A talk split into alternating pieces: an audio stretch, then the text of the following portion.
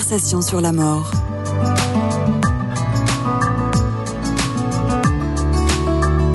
Une émission proposée par Christian de Cacré. Amis auditeurs des conversations sur la mort et donc sur la vie, bonjour. Notre invitée aujourd'hui est une psychologue clinicienne de nationalité belge, formée à diverses approches dont l'hypnose, la thérapie familiale et l'accompagnement tant du burn-out que du deuil. Elle a développé plusieurs outils d'accompagnement thérapeutique issus de sa pratique tant professionnelle que personnelle, dont un journal créatif qui s'intitule Carnet de deuil et qui a été conçu pour accompagner le vécu des pertes de la vie. Nathalie Hanot, bonjour. Bonjour. Alors, bien sûr, pour nos auditeurs, première question qui s'impose, qu'est-ce qu'un carnet de deuil?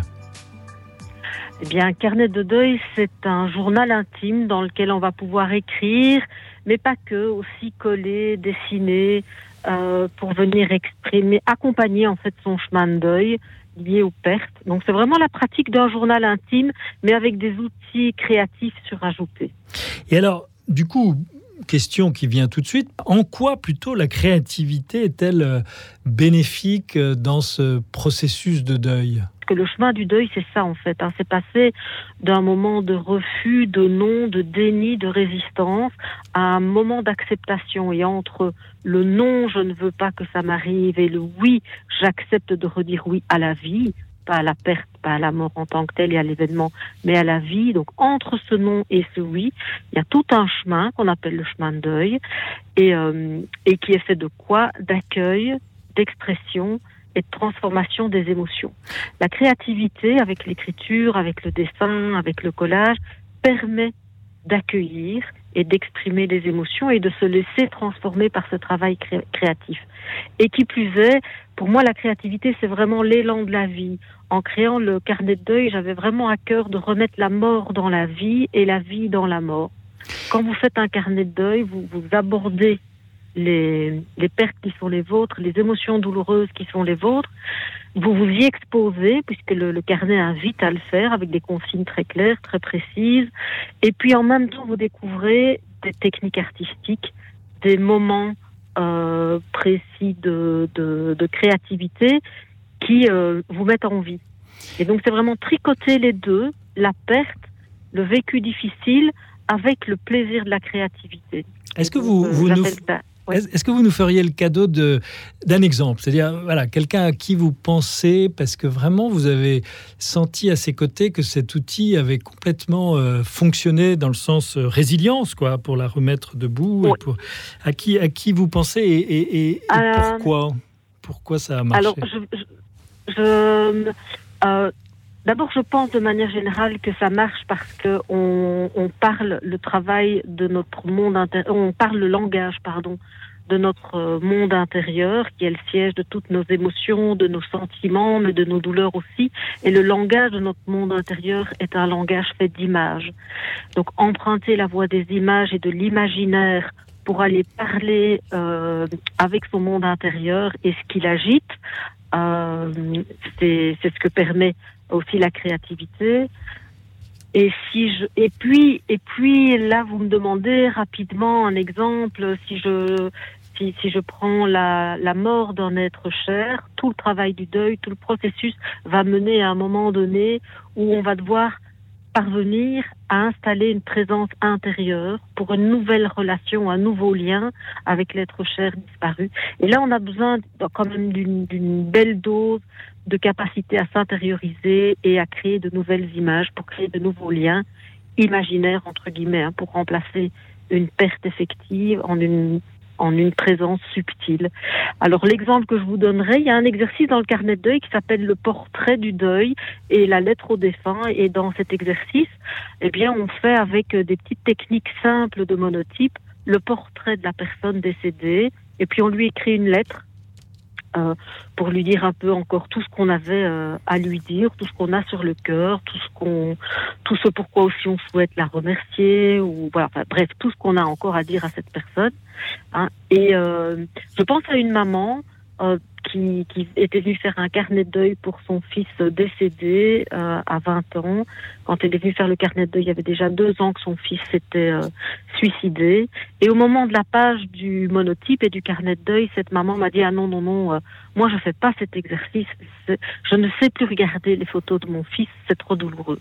Donc je l'ai invité à faire autre chose gentiment et à certainement pas se forcer ni se brusquer. Et puis, euh, j'ai vu que cette maman, à un moment donné, d'elle-même, est allée chercher une photo, a fait un portrait, a fait un dialogue. Et elle m'a écrit un très très joli mail euh, quelques semaines plus tard en me disant que si elle retenait une chose du carnet de deuil, c'est qu'elle osait aujourd'hui regarder de nouveau son fils sur des photos et dialoguer avec lui. Mmh. Vous avez euh, évoqué le, monde intérieur et en même temps, j'ai entendu dans ce que vous avez dit tout à l'heure que hum, on s'était privé d'outils. Est-ce que, au fond, cette, question du monde intérieur nous renvoie pas à une sorte de sécheresse spirituelle qui, du coup, dans les circonstances du deuil, se fait ressentir encore plus douloureuse, douloureusement?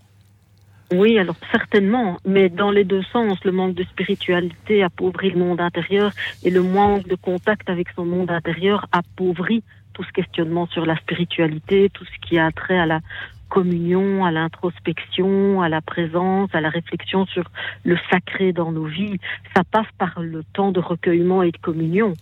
Euh, et donc d'entrer dans son monde intérieur, dans son silence intérieur. Euh, les deux, oui. Alors la, la, la spiritualité, elle, euh, va, va, offrir des rituels, par exemple, pour pouvoir accompagner les endeuillés. Puis quand on n'en a pas, on est très pauvre en, en rituels. Euh, et donc là aussi, ça va rendre plus compliqué les émotions du deuil. Je pense que c'est vraiment dans les deux sens. Vous, avez comparé, enfin vous l'avez même nommé de journal intime, ce carnet du deuil. Est-ce que quand même il n'y a pas une différence entre les deux? Parce que bah, le journal intime, ça nous renvoie un peu euh, à l'adolescent ou plutôt souvent l'adolescente qui va y raconter ses, petites misères du quotidien. J'ai l'impression que c'est mhm. plus grand ce que vous décrivez. Enfin, est-ce que peut-être il y a quelque chose de réducteur dans l'expression journal intime? Oui, c'est plus grand. Je, dis journal intime parce qu'on a tout de suite la vision de quelqu'un qui prend un journal, qui s'installe et qui écrit et qui mmh. dialogue mmh, mmh. Euh, et qui raconte et qui fait un récit. Euh, mais évidemment que c'est beaucoup plus beaucoup plus vaste dans ces invitations du fait qu'on y ajoute aussi toute une approche des symboles, des images, de, de, de, techniques créatives qui vont mobiliser les images intérieures. Euh, oui, c'est plus puissant. Il y a une, il y a une, je sais pas si vous connaissez les thérapies narratives où on va créer de nouveaux récits. Pour moi, dans le, le carnet de deuil, eh bien, c'est c'est pas dire au revoir à quelqu'un quand il est parti, c'est venir lui dire bonjour à nouveau et continuer un dialogue qui a été interrompu et, euh, et, et cheminer avec. Alors justement, ça c'est très intéressant cette dimension de l'après, parce que dans le, le, le carnet de deuil tel qu'on peut le concevoir, on imagine que la mémoire va être extrêmement euh, facilement euh, mobilisée, les souvenirs, etc. Mais là, vous venez d'en parler aussi sous l'angle d'un futur avec le défunt. Est-ce bien vrai? Oui, oui. Ah, ben, en tout cas, c'est ma conviction pour accompagner euh, des personnes en carnet de deuil depuis maintenant une dizaine d'années, que oui, un nouveau dialogue. Et c'est ça, faire un chemin de deuil. Hein c'est instaurer un nouveau dialogue, c'est certainement pas oublier, c'est certainement pas ranger quelque part, c'est instaurer un nouveau dialogue. Le, chemin de deuil, c'est un chemin de mémoire, c'est certainement pas un chemin d'oubli, mais il y a une nouvelle relation euh, intérieure à installer de manière saine. Alors qu'est-ce que c'est de manière saine C'est euh, que la conversation avec laquelle que je vais avoir avec la personne disparue ne m'empêche pas ou me permet justement de réinvestir le monde à l'extérieur, de réinvestir de nouvelles relations, de réinvestir une nouvelle place dans le monde, tout en honorant ce qui a été vécu, en maintenant un dialogue intérieur sain, juste, mesuré, il va prendre beaucoup de place au début et puis de moins en moins à un moment donné. Et c'est pas pour ça qu'il sera de moindre qualité. La relation justement de la personne en deuil avec cet outil qu'est le carnet de deuil, c'est quoi? C'est il, a tendance à, être à l'avoir dans sa poche ou au contraire à le poser dans un endroit un peu comme euh, un objet, j'allais dire sacré en tout cas. Euh, auquel on, attribue euh, une dimension symbolique forte, c'est quoi cette relation? Est-ce que c'est une relation durable enfin? Moi, je pense que c'est une relation durable. Hein. Beaucoup de personnes qui font un carnet de deuil, alors souvent le carnet de deuil, il se fait pendant deux jours en groupe pour rappeler aussi l'importance de la communauté. On ne fait pas un deuil seul. Hein. Euh, donc, le, se rassembler à un moment donné sur le chemin du deuil, deux jours rituels où je vais me consacrer à ça, euh, en étant guidée, accompagnée. Euh, après, on crée ce qu'on appelle un livre-objet. Ça, ça, devient vraiment un livre-objet, ce carnet de deuil. Alors, on pourrait ranger dans un tiroir, mais rares les personnes, rares sont les personnes qui le font parce que c'est presque un objet sacré et, et euh, sacré dans les deux sens, S-A-C-R-E et puis C-A-C-R-E. Euh, pour et moi, j'invite vraiment les personnes à à montrer leur carnet parce qu'il est tout à fait visible, comme il y a des techniques artistiques dessus. Euh, l'intime euh, est médiatisé qui fait que le carnet de deuil, c'est un objet qui peut être tout à fait partagé en famille, avec des amis, et souvent les carnets de deuil relancent même les conversations en famille autour d'un deuil parce que je montre mes pages, qu'est-ce que tu as fait, pourquoi tu as dessiné ça, ah tu as fait comme ça, etc. Donc il y a en même temps un intime et en même temps une possibilité de partage. Nathalie Hanno, il y a sûrement parmi les gens qui nous écrivent, soit des personnes en deuil, soit des personnes qui côtoient d'autres personnes en deuil. Qu'est-ce que vous leur conseillez? Parce qu'ils vont pas tous venir vous voir là où vous êtes en Belgique, mais est-ce qu'il y a un tutoriel quelque part? Est-ce que simplement j'ouvre un carnet que je vais acheter et que je vais... Oui, alors j'ai écrit un livre qui s'appelle Le carnet de deuil pour mhm. pouvoir accompagner euh, dans l'écriture, avec des propositions très très euh, concrètes. Et puis il y a tout un magnifique réseau maintenant en Belgique, en France, en Suisse, au Canada, d'animatrices de carnet de deuil. D'accord. Euh, donc il faut les, les trouver peut-être auprès des, notamment des associations d'accompagnement du deuil ou. Oui, et alors bah, les personnes peuvent toujours m'écrire, mais il y a aussi un, nouveau site qui a été créé par un, une cohorte d'animatrice de, carnet de deuil qui s'appelle Les Deuilleuses.